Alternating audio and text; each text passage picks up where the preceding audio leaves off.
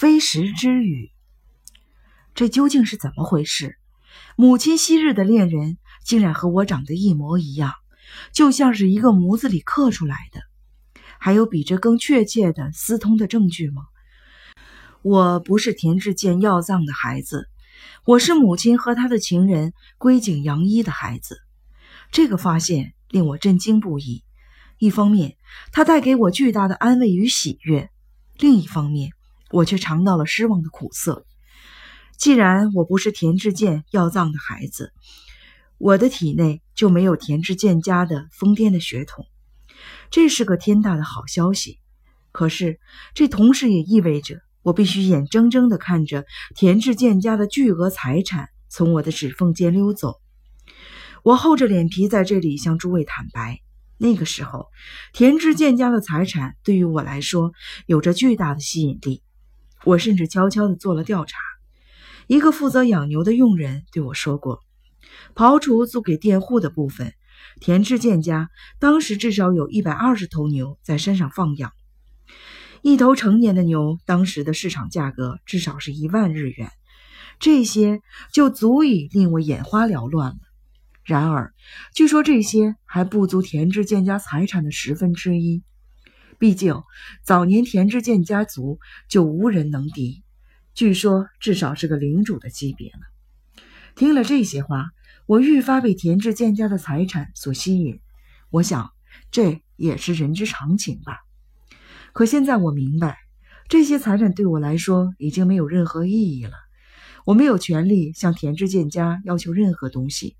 哪怕是一根稻草，我是多么的失望，多么的沮丧，仿佛被人推下了黑暗的深渊，绝望透顶。这时，我突然意识到，小竹夫人和小梅夫人难道就没有见过龟井老师吗？即便只有一面之缘，看到我的脸以后，也不可能毫无察觉，因为我们实在是太像了。可是。一个可怕的回忆骤然地闪过了我的脑海，那是哥哥九迷临终时的场景，也是我和哥哥初次见面时的情景。哥哥见我第一眼的时候，脸上曾经浮现出谜一样的微笑，而且当时他对我说了一句话：“真是仪表堂堂啊，田志健的血统竟然能生出这样的好男人，实在是罕见。”呵呵。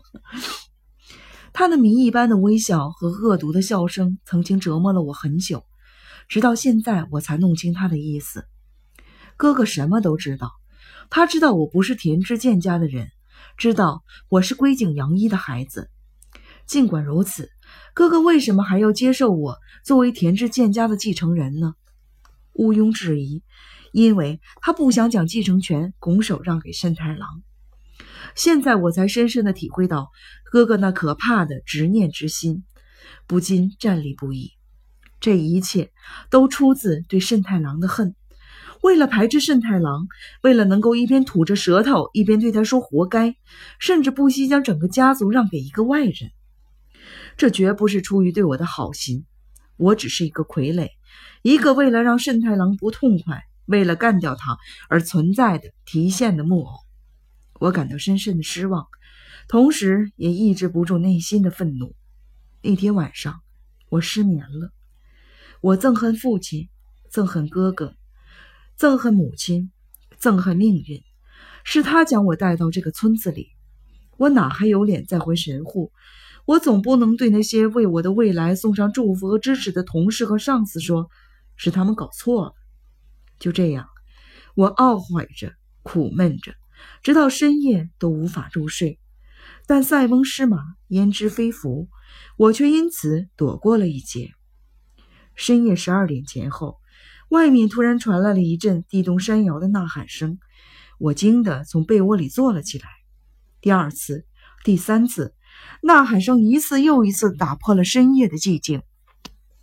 出什么事了？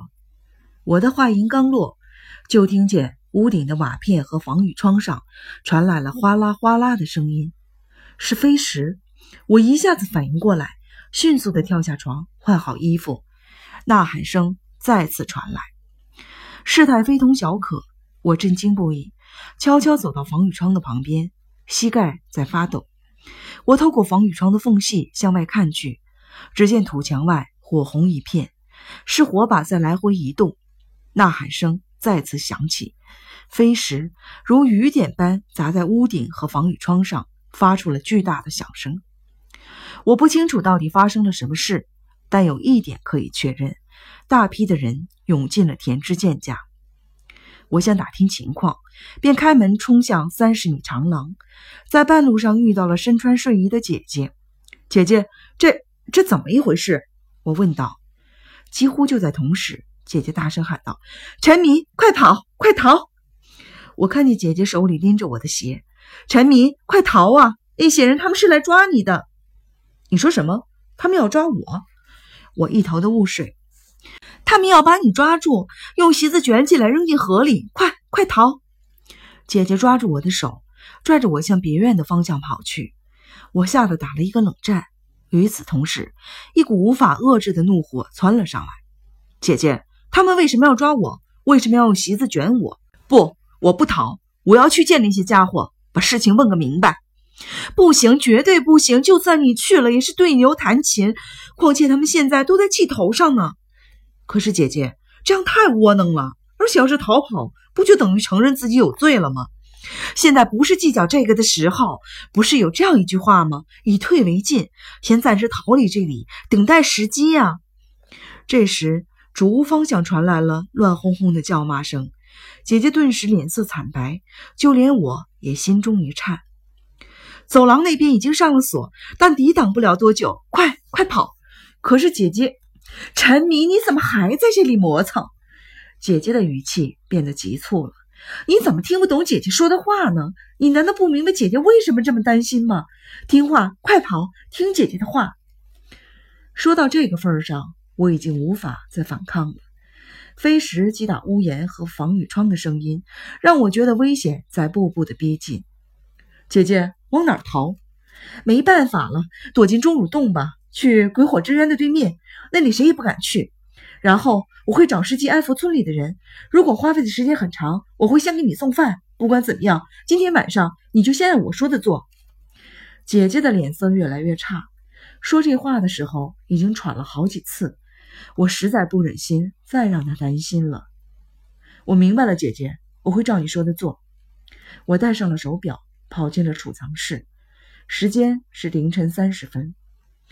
所幸储藏室里还放着上次使用的煤油灯和手电筒。我拿起了它们，打开衣箱的盖子。这时，姐姐给我送来了大衣。千万注意身体，别感冒。谢谢姐姐，那我走了，万事小心。姐姐拼命地忍住涌上来的泪水，我也快哭了，连忙钻进了衣箱。就这样。残酷的命运终于将我赶进了暗无天日的地下通道。